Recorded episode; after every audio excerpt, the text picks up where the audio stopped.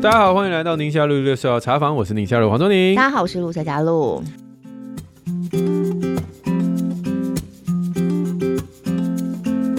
今天我们 Q&A 主题也是非常的多元，有青春期、单身教养、父母吵架，嗯、还有小孩想当直播主哦。哦，我们先从第一个林慧文，嗯，中年妇女、青少青少女的相处之道，就我们家嘛。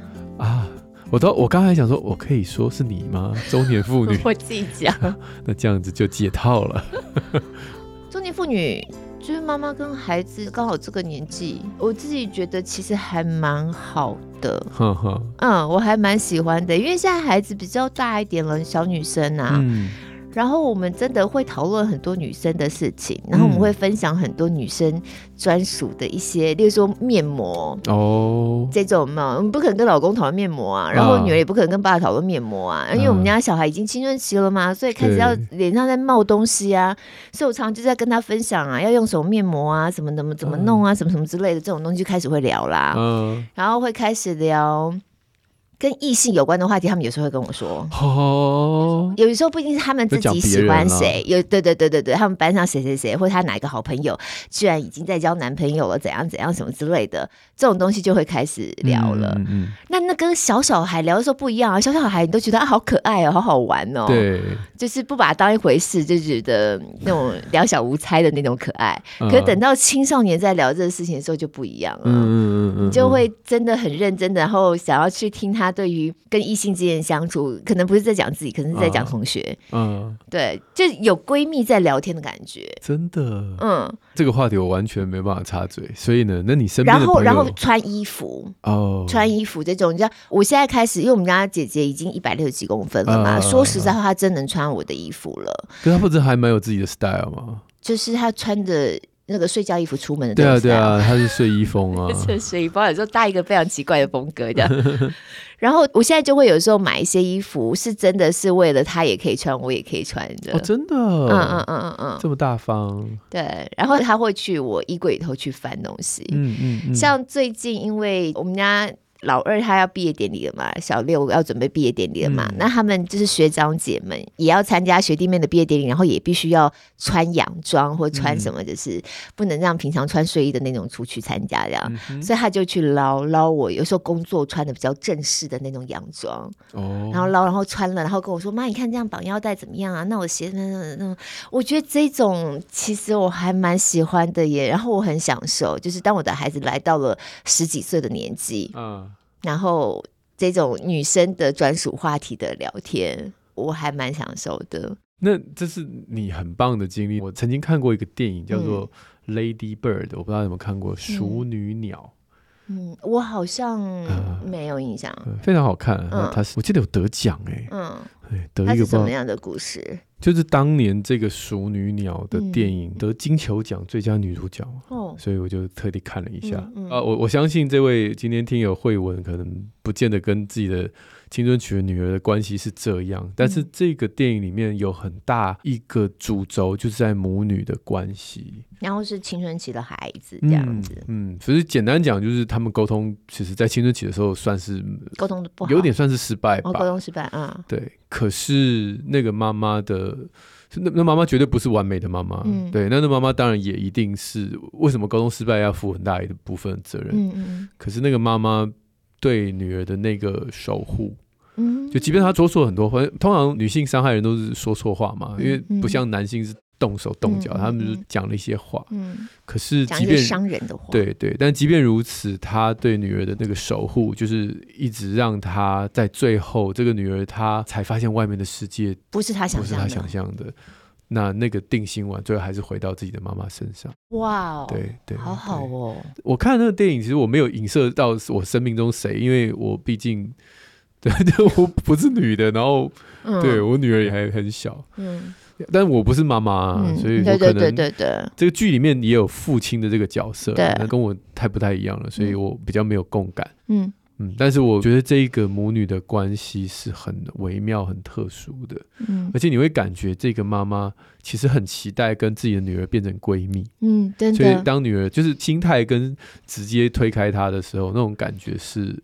哦，其实是会受伤的耶。对对对对。但是你如果从第三者角度，你会觉得说，是因为你讲那些话，当然女儿都会很烦。嗯嗯嗯嗯。可是你在你是当事人的时候，你不会意会到你讲的话有什么问题。不会觉得。对。而且事后就是也一样啊，就像我们现在年纪已经到了一半的时候，我们就会说啊，其实妈妈那时候讲的某些话是对的。嗯。那在这个《熟女鸟》这个电影里面，那个妈妈当初讲的青少女听都听不进去的啦。那等到跌了跌跌撞撞，浑身是伤的时候，就发现其实妈妈讲，但那个妈妈并没有落井下石。就你看吧，什么什么没有没有。那妈妈最后就是保留那个她的守护、守候跟温柔这样子。嗯嗯，对啊，嗯嗯。所以也许可以看长远一点吧。哇、wow, 嗯，这个其实很不错哎。嗯嗯，很棒的一个电影。对，因为有的时候孩子们在这个年纪。他也很想要去定位自己，嗯，然后对于这种花花世界充满各种好奇，然后对自己有期待，有时候自己的期待跟实际状况可能又达不到，自己又有那种挫折，对，有很多各式各样的矛盾在里头，对，所以才会讲说有时候孩子带刺嘛，像刺猬一样。那在这样的状况之下，爸妈到底要怎么样？这好像跟性别也不全然相关，都都会有一点点这些东西在这个年纪的孩子身上。对，那如果说孩子跟我们说了一些很冲突性的。很伤人的话，或是甚至像你刚刚讲，妈妈期待跟孩子成为一个像闺蜜的关系，跟孩子把门关起来，或是把你推开的那种受伤。对，那我们还能够扮演这样子持续在背后守护角色吗？在他，在他们碰到真正的困难的时候。对对，嗯嗯，好电影跟大家分享。好好好好好，应该我要去看，因为如果是讲妈妈跟女儿之间的关系，对啊，对啊。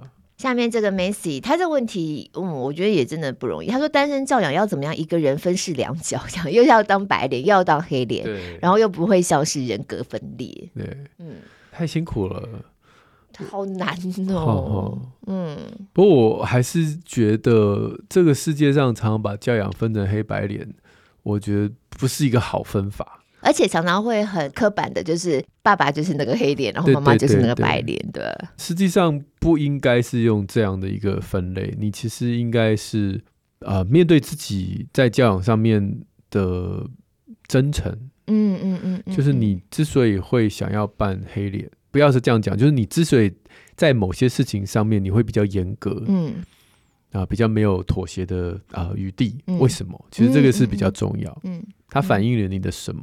嗯，那这件事情，某些你比较不在意啊、哦，有些人就说我不在意孩子的成绩，我真不在意，为什么？嗯嗯，那这些东西，你孩子也跟你一样不在意吗？啊，哦、你真的讲到一个点呢。有时候这样的不在意，不是孩子的不在意，然后有时候冲突就会在这里。对，嗯，对，所以。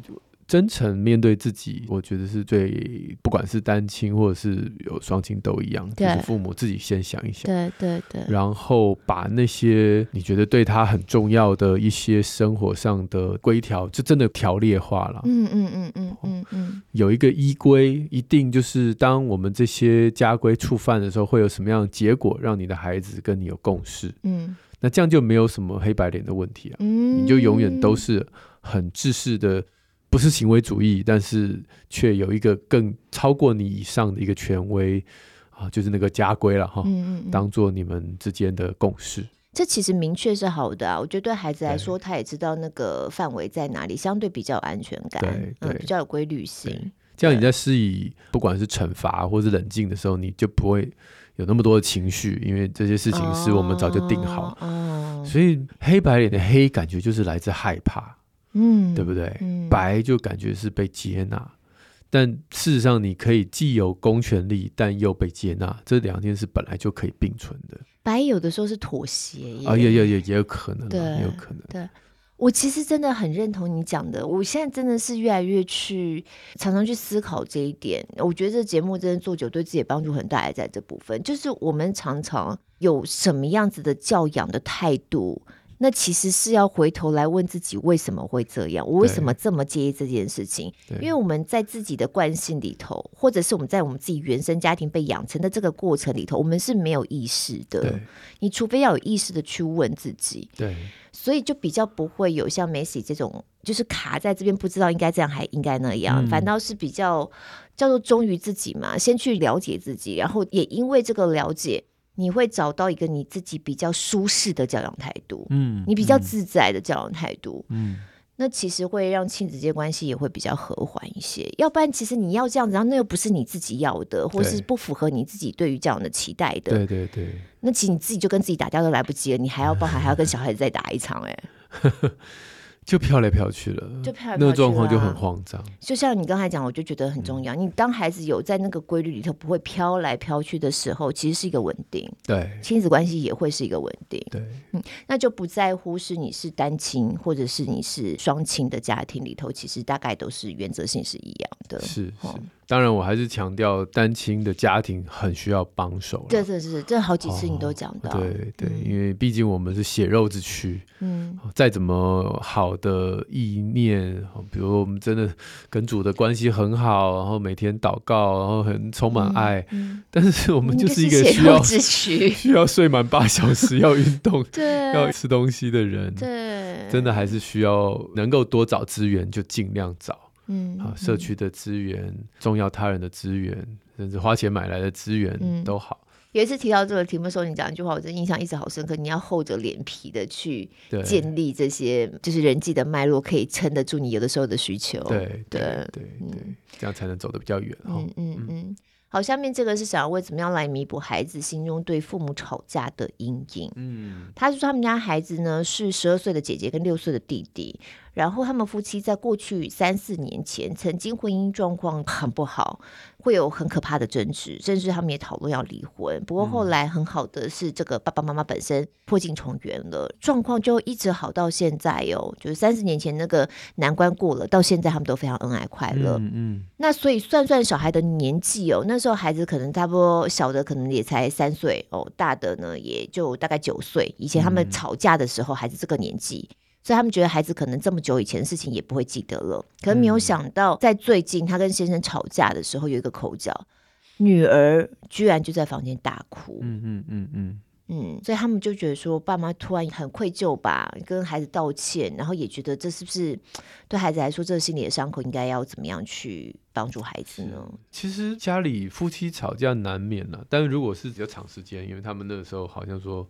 三四年前嘛，所以可能持续一段时间。嗯，这个对孩子当然是一个压力，也可以是一个毒性压力了。嗯，呃，什么叫毒性压力？就是你靠你努力是没有办法改变的事情，它就会变毒性压力。嗯，哦，很多人都想说，哎，到底我们为什么现在都给孩子说什么，不要给他太大压力啊？其实不是这样，就是如果一个孩子借由努力可以得到好的成果，那这样的压力就是好的。因为对他来讲，他是驱动自己一直往前的动力。嗯嗯嗯，嗯。但如果一个东西就是你显然再怎么努力都不会有用，比如说。爸爸妈妈在这种紧绷的状况争吵，你不管讨好谁，你怎么去讨好？对对对，去安慰谁，好像成绩很好，爸妈还是一样吵架。对对对，所以这个是毒性压力，没有错。嗯，不过我在我的书上有曾经写过一个研究了哈，就是当父母在吵架的时候啊，其实有很多的孩子会有出现攻击行为倾向，尤其男生哦，因为毒性压力来的时候，这些男生他没办法用语言表达，他是打弟弟又踢狗什么的，对哦。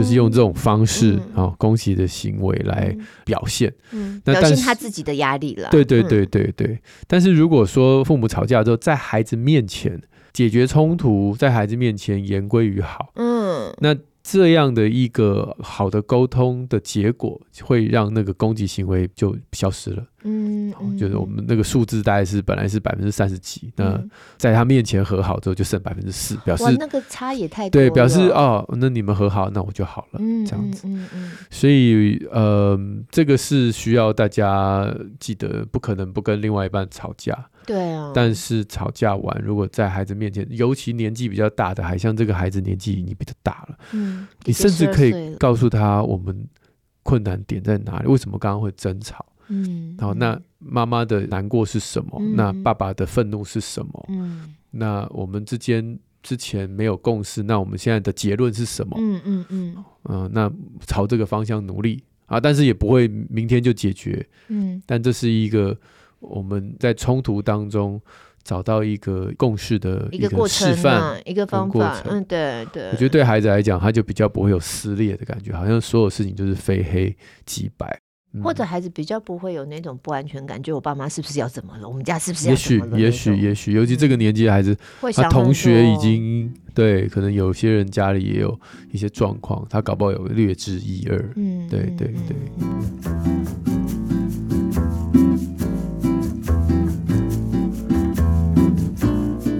还特别点到时间点嘛？几岁孩子开始对于这种东西就是会印象非常深刻，就父母的吵架或家里头不愉快的事情啊，然后就念念不忘这样子。念念不忘是不可能啦，但是毒性压力的话，其实六个月的婴儿就会有，你想象不到。六个月啊，哦，六个月的婴儿连话都听不太懂。嗯，但是如果在吵架的时候，你去量六个月的宝宝的心跳啊、血压啊，或者他口水里面的这个啊肾上腺素呃 cortisol，就是这个可体松。嗯其实浓度都会，压力荷尔蒙都会上升。哇，你是说如果六月宝宝看爸妈在吵架？对对对，但是不要害怕，就是说你只要能够和好就没事了。嗯嗯嗯，最怕的就是冷战啊，不和好啊，然后就是。让那个毒性压力是一直持续下去的，连冷战都会啊！就六个月宝宝，如果说看到两个大人在那边很大声、暴力这种，我知道冷战也冷战，我不晓得六个月我是不知道了。哦哦，因为冷战确实，其实在家里头气氛当中也是压力很大的。如果爸妈都不讲话，其实再稍微大一点的，我觉得一两岁就知道冷战了啦。六个月搞不好也可以感受得到，因为你的脸部表情会不一样。对对对对，然后很细微的表情，那种高敏感的婴儿是看得到的。哦，我觉得孩子对于父母亲激烈争吵这件事情的记忆到底有多强烈，跟你发生的频率跟强度是有关的。嗯，当然，对对对，我们其实曾经有一次，我跟我先生就是这么一百零一次，嗯，嗯，非常激烈的争执，有一次，而且那真的好多好多好多年前了。嗯，嗯，我就发现说，有的时候我们家小孩都还会拿这件事情出来讲，哎，哦。对这件事情，讲什么讲什么，就会说你们有一次怎样怎样。然后如果说我跟我先生在比较认真的讨论有些事情的时候，他们有时候就是不经意带说你们有一次不是怎样怎样嘛？例如说，我就跟他讲说我们没有在吵架，我们只是比较认真在讨论什么事情。嗯、他说那你们上次怎样怎样嘛？你不是还哭吗？什么什么之类的。嗯嗯，嗯，嗯，我就会觉得说，其实他们真的是对于很久以前发生的事情，这个。我在想那次是因为强度强，因为我跟我先生基本上不吵架，嗯、我很少吵架，所以他们从来都没有看过。当你突然发生那么一次，那个记忆点就相当深。嗯，可是回头来去讲到说是一个心理伤口吗？我也不这么认为。嗯、原因是因为我们没有常常发生的频率。嗯，就是。就那一次啊，嗯，之后我们也都不会，我们顶多就是在讨论事情比较认真或严肃一点这样子，然后讲讲真的心里头有点情绪，我们就可能就不讲话了，嗯，但下班就有好了，或者是隔天早上起来就有好了，大概顶多就这样，没有真的大吵这样，嗯、对。但就是因为频率很低，所以你说这件事情，小孩有什么心理受伤吗？有什么那种 PDSD 吗？创伤症？我其实不觉得。虽然他们记得这件事情，对，可是他们有时候在讲的时候，其实也有点就是开玩笑似的带过，或是有点像提醒一样的。哦，你不会觉得他们在这件事情上的那个情绪上面是好像马上就紧绷起来了，嗯，马上就有那种恐惧的表情在脸上，嗯，类似像这种，嗯。嗯对对，我是讲说跟频率跟强度是有关的。而且当你在和好的这个示范上面，也让孩子知道冲突是有解的。对对，嗯、而且不发生冲突是不可能的，对不发生意见不同的时候是不可能的。对对，对所以这个示范对孩子长大以后对人的冲突的时候，也算是一个好的身教了。嗯嗯，嗯如果不动手动脚的话。这真的是最最基本了。嗯，嗯，好，下面这位就是孩子想要当直播主了。嗯，莎莎，他最近我是想要当直播主，一开始呢，妈妈就很担心，担心的原因是因为他自己的弟弟，妈妈自己的弟弟曾经沉迷于线上游戏快二十年，所以妈妈自己本身对于这件事情，他有阴影，所以儿子也说想要当直播主，或儿子开始玩电玩，儿子非常认真做自己的 YT 频道的时候。妈妈心里头那个警示灯就响起了。嗯嗯、可你实际上去看呢、啊，孩子他要学习怎么样剪影片，学习怎么样提高他的点阅，怎么上架，这整个过程啊，其实是一个能力。妈妈也知道，觉得也很不错，所以就跟爸爸之间有相关的讨论。可是还是会担心说，到底要观察孩子怎么样的状况，他有上瘾的可能吗？嗯，对，我怎么知道他到底是不是已经上瘾了？这样子，嗯嗯嗯，对。这好像现在很多小孩都想要当 YouTuber 嘛，很多很多 YouTuber 跟直播主有稍微不太一样了。直播主是就是你要露脸，是不是？然后你就，例如说一边打游戏，然后一边露脸，一边讲我现在什么战略啊什么的。儿子嘛，儿子应该是这种了。对 对对。那其实直播主也是一种专业，我觉得很难呢。对，嗯嗯，难怪那些厉害，尤其是电玩的直播主。好像老高以前是直播主，对不对？嗯嗯嗯，是你吗？你最近迷上老高吗？我最近迷上老高，我最近看太多老高了，看到我老公都觉得你也太夸张了吧？因为我有时候看他觉得哇，他都会讲一些我从来都没想过的事情，然后我就回去跟我老公讲，他就你才看太多了。而且你真的迷得好晚哦，老高红的时候。对，他最近还是很红，最近还是很红。对对对对，因为我们上次讲到老高，就是他有一个，就是人为什么成功，运气占比较大比例的那个嘛。前段时间大家流传很多，我就从那个之后，后来开始看了他越来越多其他东西，超爱看外星人系列，搞得我现在都觉得自己是外星人。然后我老公就说：“你神经病。”你是那个亚亚特兰提斯。我们身边有一个孩子，就是很熟的一个孩子，我好像也有讲过，他是喜欢那个呃 NBA，啊啊啊，所以他自己做了一个 YT 的频道，然后就是在讲 NBA，对，然后他还给自己一个 YT 的一种名字，像艺名一样这样子，对，超可爱的。他就为了这件事情，他也投入很多时间，看了球赛之后要怎么样讲评啊，对，然后怎么样剪接影片，怎么上架，对，然后他还。做了海报，对，A4 印了海报，然后请支持、订阅、什么按赞、什么开启小铃铛，然后他的那个频道名字是什么？对，他应该要把那个 A4 的呢，把它贴在他们社区的电梯里头啊。对，应该要，但他贴在家里面。我想也是他家里看，我想说，只要爸妈订阅、按赞跟分享，而且你这个应该可以贴在你们社区公口栏啊。就是他也蛮上心的，而且他真的因为这样就学到了很多能力，然后都是自学来的。嗯，是啊，嗯、是啊。哦，我就觉得这些能力在现在的孩子身上，其实已经变成蛮基本需要的能力耶。你有兴趣的东西，或你专业的、你厉害、你擅长的，你怎么样透过影音剪辑，然后在网络上面能够尽量让大家知道，对，你会些什么东西？这其实还蛮不错的能力培养。嗯、从这个角度思考的话，但担心上瘾。对啦，就是还是推荐莎莎一本《你的梦想可能有点风险》，对吧？是这本书嘛？六子渊的那一本书。嗯嗯，嗯。啊，那可以在一个新的学校不教的事情。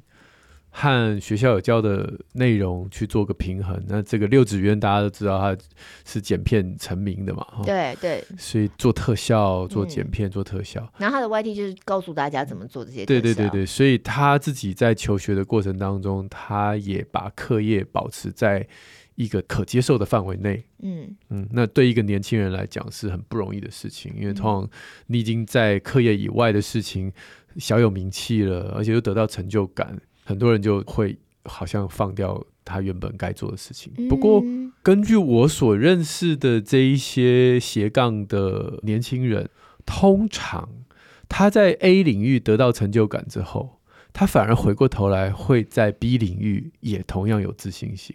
嗯，所以好像跟大家想象的不太一样。嗯嗯嗯、就说啊，你所有事情都都投时间都投注在那件事情，这个比如说直播主啊或 YouTube 上上面，然后你的其他生活就会乱成一团。嗯，如果他是一个成功的直播主，成功的 YouTuber，他其他生活没办法乱到哪里去，嗯、因为他已经在那个地方知道了生活的规律感，嗯、还有那个努力跟。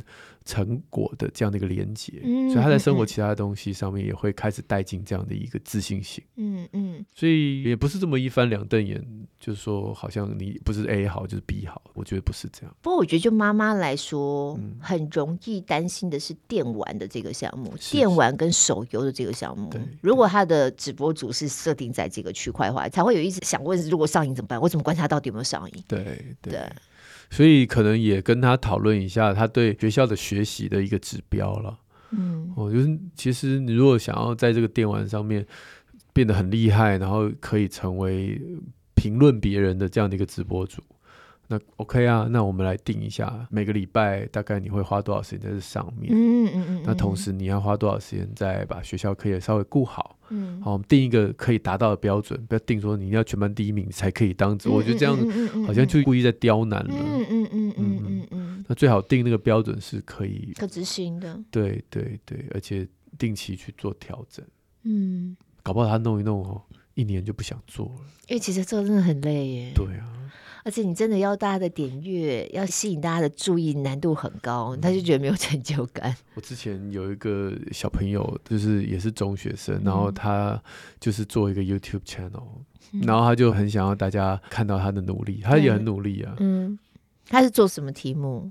个人分享的、一就是有的时候是教人家英文，有的时候是，反正还蛮多元的。嗯嗯。嗯然后我记得有一次，就是他开直播，因为他觉得他订阅人数大概有几千人，嗯，应该可以稍微直播聊一下。那天晚上好像有一个球赛什么的，嗯。然后因为我想说这个小朋友嘛，所以你有去，我有挂上去，你有挂上去，加上我三个人，另外两个他爸妈人。对，我觉得从那之后他就没什么兴趣了。哦，所以你说那孩子多大？那个孩子在国中生。哦，国中生。我刚刚讲那个孩子现在也是国中生。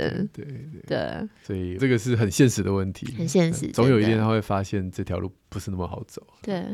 就我发现孩子身边有一些朋友都默默的有在开频道，哎，嗯嗯嗯。然后还有一个是女生，她好像开那个频道，就是她自己没有露脸。我刚刚讲那个做 NBA 的那个，他自己也没有露脸。然后他们就是做那个史莱姆，嗯嗯嗯，然后怎么做史莱姆，然后怎么样去玩他的那个手势，这样子，哦、嗯，然后他也会自己剪接影片啊什么之类，啊、然后也有一些订阅，很棒啊。对，你就觉得哦，很有趣。因为他好一度也来我们家要拍片，哦，要拍他那个史莱，他说：“哎，我们家那个光线啊，什么这个窗的这个光线还不错，不错。”对。结果他未来是当手模，哎、欸，真的可以耶！因为你知道史莱姆要玩，你会发现你也能够定住那边看呢。嗯、你就看他手那个动作，然后那个东西软软，然后不成形的那个变化，形体上的变化，怎么现在人真的是很有时间都在看这些东西。好哦。下一个是高敏妈妈面对移民的各种焦虑，嗯，她是伊凡熊太太，嗯，哦，她先前已经在听友回应当中，我们有选过她的问题了，而且她说我们讲了整整一集四十六分钟铁人专题耶，回应她和温哥华 Michelle 隔空挥手的问题，有 我忘记了，那我想说铁人专题，难怪我们会回应这么久，对，本人整场就是那个露露专场。而且还一天听三次，然后呢，听到她老公想说我们那集节目为什么做这么久这样子，三倍长的时间。嗯、好啦，妈妈本身是这个高敏感的特质，然后他们家的孩子呢就满两岁了，嗯、对。那他先生其实是呃外国人，嗯、外籍人士，嗯、那所以他们有一些现在碰到状况，就是先生因为工作要回荷兰，嗯、所以先生可能应该是荷兰人。他们其实原来就预期，就是孩子长到一定的年纪，他们确实是要回荷兰生活。是是是。可是他没有想到这么快。对。然后自己又是他刚刚讲嘛，高敏妈妈嘛。对。对。所以心里头一直在想到说，哇，要移民、跨国的搬家呀，各式各样离乡背景啊，各种焦虑就开始出现了。嗯嗯嗯。他处在一个现在这样的阶段，不知道要怎么样去处理自己心中的各种纠结跟焦虑。嗯嗯。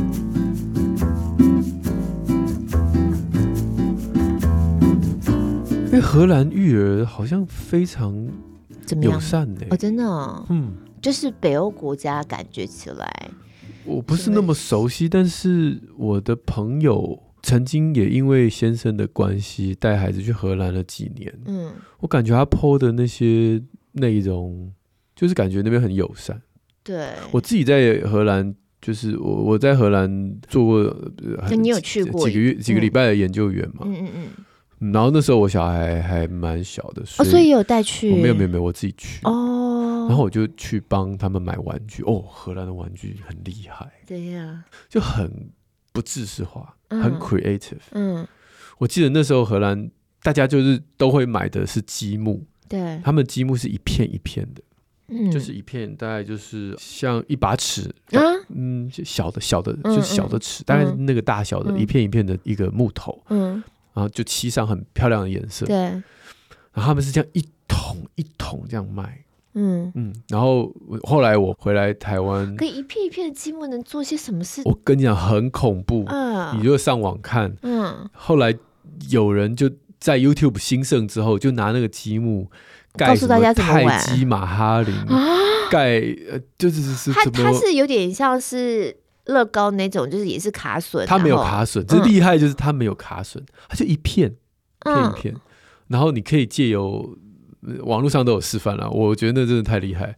对，盖一个什么比萨铁塔，盖一个东西，然后网络上最厉害的就是他可能用缩时摄影嘛，然后全部盖好，然后最后一秒钟他就把它啪推倒，哇，全部夷为平地重来。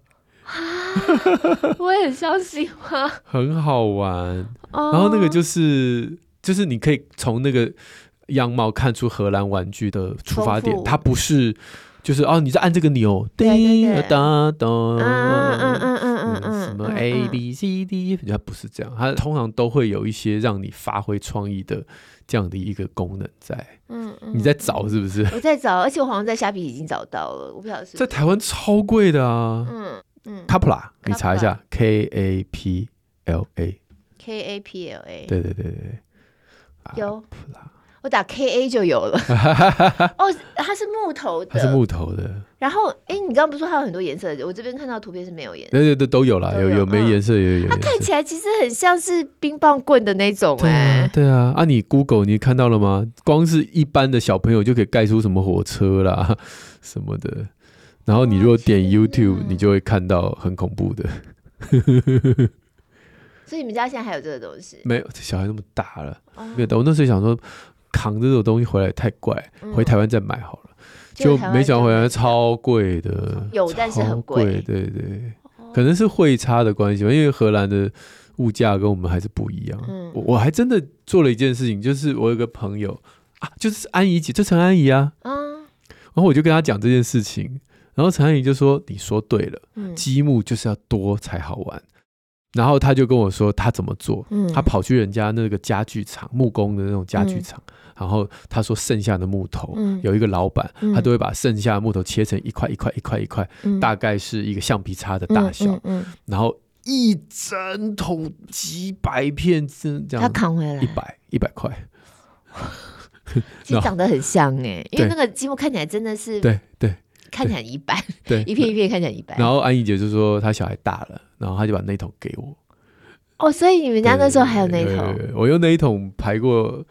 弄了一个台湾嘛，我自己，因为你知道吗？小孩那边排的时候，我就很无聊，因为在旁边跟着排，对，我就在旁边排，然后盖什么巴黎铁塔什么的。哦，哇，好，我就离题了啊！所以，对，所以一凡熊妈妈，你现在只要满脑子去想到说，我现在去荷兰，我就可以去买那个积木，而且很便宜。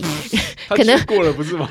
没有，可是他可能之前不是，之前没有小孩，对啊，你就不会去注意到这些东西啊。呃，这样我会会不会变成这个帮 Kapla 代言？没有，你要有特定的条件之下，你才比较容易取得像这样子的玩具。没错，没错。对，而且你可以想了说，我到荷兰，我还有更多在台湾看不到好玩的玩具可以给小孩玩。真的，真的，他们的玩具店至至少我唯一的经验是很快乐的。嗯嗯嗯嗯，不过我觉得这种举家，尤其要移民到国外的这种国际搬迁的，真的会一想到就觉得很烦了，因为要处理的事情真的很多，对，所以难免。但我不知道，我可能会觉得有一种阿杂的情绪，嗯，焦虑到不一定。焦虑跟他讲可能有一点啦，但是不是那种害怕，是我有好多事情要处理。对，但我自己每次碰到这种事情的时候，我就会让自己安静下来，然后就是 focus 在我要处理的事情上。然后当我看到一件事情，因为你事情只要你去面对它跟处理它，你就会看到有进度嘛。对，所以一旦开始有进度了之后，我那个阿杂跟焦虑就会慢慢缓和下来。对，我就知道说，对我只要去做就好了。嗯，我只要去面对它，嗯、去处理它，它就会有进度了。对，大概是这样。对对。对而且所有的未知的事情之所以让你害怕，只是因为他看不到。对，就是因为未知。对，但你真的去面对它了，也有点像拼图，慢慢一块一块就比较清楚了。对，然后你就可以开始有进展了。呀呀。对。我身边有很多朋友有经历过那个过程，有时候你在旁边看，就觉得哇天啊，这处理事情实在太多了，一个跨国搬家，真的头都炸掉了。可是你也发现，哎、欸，慢慢的、慢慢的，当你去面对他、处理他的时候，他就是会有一个生活规律性，还是会找到，嗯、还是会慢慢会找到，会找回来。对，而且你讲的真的很重要，哎、嗯，我们有时候都是因为那个未知，对啊，所以去很多的担心，对对，但实际上你真的去看着他的时候，未知慢慢的明朗化，就没有那么烦了。而且生命当中，真的有的时候，你到了新的环境，有一个好人陪伴你度过那个人生地不熟的时候。我觉得听起来很感动哎，而且总是会有哎。最近我们教会的牧师，他小时候就举家迁到国外嘛，嗯、然后他现在当然回来，嗯，那他就讲他们家那时候刚移民到那边，真的就是人生地不熟，结果就有一个做装潢的，就是油漆工啊，就、嗯、就做各式各样。美国人力很贵嘛，对、嗯，那他们就是百废待举的时候，这位华裔的已经在那边蛮久的一位老先生，就去他们。家，比如装修这个，装修那个，然后有任何问题，他都帮忙处理。然后刚刚你可以去这边买这个，去那边买那个。他只是一个工人，可是他却是多走了好几里路，就是等于是带他适应附近的环境。对对。然后后来这个工人这位阿伯就跟他们讲说：“啊，礼拜天你们要干嘛？去教会。”对啊，他们说他们没有，他们就移民。然后说：“那你要不要来我们教会？”嗯嗯。然后这一家人就跟着这个阿伯去了教会。然后你看他的小孩长大以后是牧师哦哦，哎、欸，可是真的，我们自己以前出国的时候，如果是要住一段时间，我们到当地第一件事情就先去找教会，因为你知道你在教会里头，大家都会很多的帮忙，然后你就比较快可以适应那边的环境，或是认识那边的环境。然后你刚刚讲，我真的觉得其实不知道哎、欸，人基本上都还是很乐于去助人的，尤其是从外地来的，会知道说你特别需要帮助。我记得我们那时候在美国的时候。当时那个房东太太对我们也非常好，哦、嗯，也蛮照顾我们，就是房东。太太。他有看 TVBS，他是外，哦、他是。外国人，他就是一个美国人。这样子。对，我记得我们那时候要离开的时候，还特别请他们吃饭，yeah, 在家里头。对呀、啊，对，对，嗯，好，重要他人，重要他人，真的，嗯。好的，最后我们来有一点时间聊聊鸡汤。尼可赖说很喜欢宁夏路是家庭主妇打扫的凉拌，对，还可以跑步的时候也可以听哦。像其他的主妇来说，他跑步的时候也在听。好，下面这位 Amy 线，他说超喜欢的，他是每天呃上下班开车时间听.对，然后有时候听一听，听久了也会慢慢调整自己对于事情的态度跟想法。这就是我自己也是这样啊，嗯嗯，这节目做这么多，哎，这么多年纪也没有，就这两年，就听专家讲，听聪明讲，听谁讲，慢慢慢慢慢慢，嗯，有些时候就会发现，实际生活碰到那样状况的时候，自己处理的方式真的不大一样。嗯嗯，Yeah。那下一位是陈品文，陈品文说他各种内容都喜欢，嗯、教养跟健康都很爱。谢谢两位的节目啊、呃，陪伴很多的妈妈们，嗯，也希望多爸爸们了。哎，下面有爸爸了，杰哲，对对对对对对，好久不见的杰哲.他说他是听到我们有一集在讲到抖音啊。然后就在讲那个黑桃 A 有没有？对，有一次哦，我记得是听友在问的，嗯，就在讲说黑桃 A 这个到底怎么样啊？是很多小孩真的在学校就学会了这样。对然后他们家呢，一刚开始他也听到黑桃 A，然后也不知道这到底是什么。他们家孩子是。应该学这个，应该看起来像是在幼儿园，嗯、因为他们也是现在才要当小医生的嘛，九、嗯、月才要小医生，所以之前在幼儿园学了黑桃 A，那又听到我们节目有在讨论，他才进一步去看一下歌词的内容，觉得确实不适合小孩，然后回头才又跟孩，但是他没有骂小孩，他只是跟孩说这个内容比较不适合你这样子，嗯、现阶段不适合。对。对，那杰哲后来就用一个方，也不是说方法啦，他就是呃，后来就碰到孩子的时候就陪他玩，嗯，那渐渐他就觉得小朋友反正也不是很在意那个黑桃 A，就就没有在唱了啦，然后也没在听了。嗯，嗯，嗯，那他只是说他陪他玩的时候，就是有这个呃山西宝可梦是吧？有手机了哈，嗯，那他就哎呀，不晓得这样做法合不合适哈，那就很谦虚了。其实我是觉得，只要是亲子一起玩。而且小孩年纪也都已经是小一了嘛，了对对啊，我觉得这是没有问题的。我们对山西不是当洪水猛兽，嗯，只是希望大家能够不要把它当做电子保姆，就给了孩子三 C，然后自己就可以去那边敲打他们，对对对，对，就不管了。然后孩子有情绪，用三 C 去安抚。对，我们其实比较担心是这个。孩子不吃饭的时候，三 C 就摆在眼前，对，机械式的喂饭。那一起玩宝可梦，这当然是非常 OK 的。嗯，接着真的，我就觉得三 C 它就是一个工具。像我们家孩子最近常常会跟我在讲一些，我真的不知道，因为我们上次去小琉球嘛，我们那个老三就跟我说：“妈，你知道吗？海龟是用屁股呼吸的。”我说：“你骗人，怎么可能这样子？”然后他说：“他就是看那个小行星。”哦哦的某一集，他还点给我看，因为我确实常常就会拿手机出来，然后连到电视上，就是让他看这些东西，所以我会觉得，其实孩子真的在这里面可以学习到很多，就端看你怎么使用它而已。对对对，好哦，所以希望大家也能够在新的时代跟山西一起。然后把它当做一个好的工具，一起适当的使用，适当使用。好，嗯嗯嗯好，我们之前有有讲真答《超难进化论》，刘轩跟 Shelton，嗯，Shelton 的书是詹，对对对对，詹斯顿，詹斯顿对的这本书。那得奖的是尤婉柔、凯莉谢、刘丽文、黄俊明跟 Alex，恭喜这五位。那我觉得有一件很有趣的事是，这一次抽奖得奖的有应该是有两位或三位是男性。看名字，对，嗯，因为刘立文不知道是这个名字很中性哈，嗯嗯嗯，但是我觉得这本书的确很男性，嗯，很适合爸爸。我们那时候在讲的时候有特别讲到，对对对对。对好，谢谢大家对节目的支持，然后一起来参加我们的抽书活动。嗯、他们其实里面也有讲到他们听到那集的一些想法，像刘立文就说他觉得哦，原来刘轩的角度他这么不喜欢被自己的爸爸拿来做文章。对，因为爸爸的角度跟孩子的角度是不一样，读者角度也不同，因为他以前是忠实读者，对，跟他想象不一样。对对对，嗯嗯嗯，所以也蛮有趣的。还有我们那集在讲一些网络隐私嘛，对，这我们现在父母要怎么样去思考这个事情。我记得我们那集有在讲说，其实刘轩很好进，有时候是从孩子的角度去思考。对，嗯，对，嗯，那也有那句刘轩说的话：“The truth is always somewhere in the middle。” middle，就嗯，让我们现在不要这么执着在一个自己的同温层里头，有的时候也是会有这样的问题。没错。好哟，那欢迎大家持续加我们的宁夏路不公开社团，我们还是会持续办一些抽奖活动，或者会有一些团购好物。团购好物我们好像比较少进行，希望能够开发更多有趣的活动。舒康鸡吗？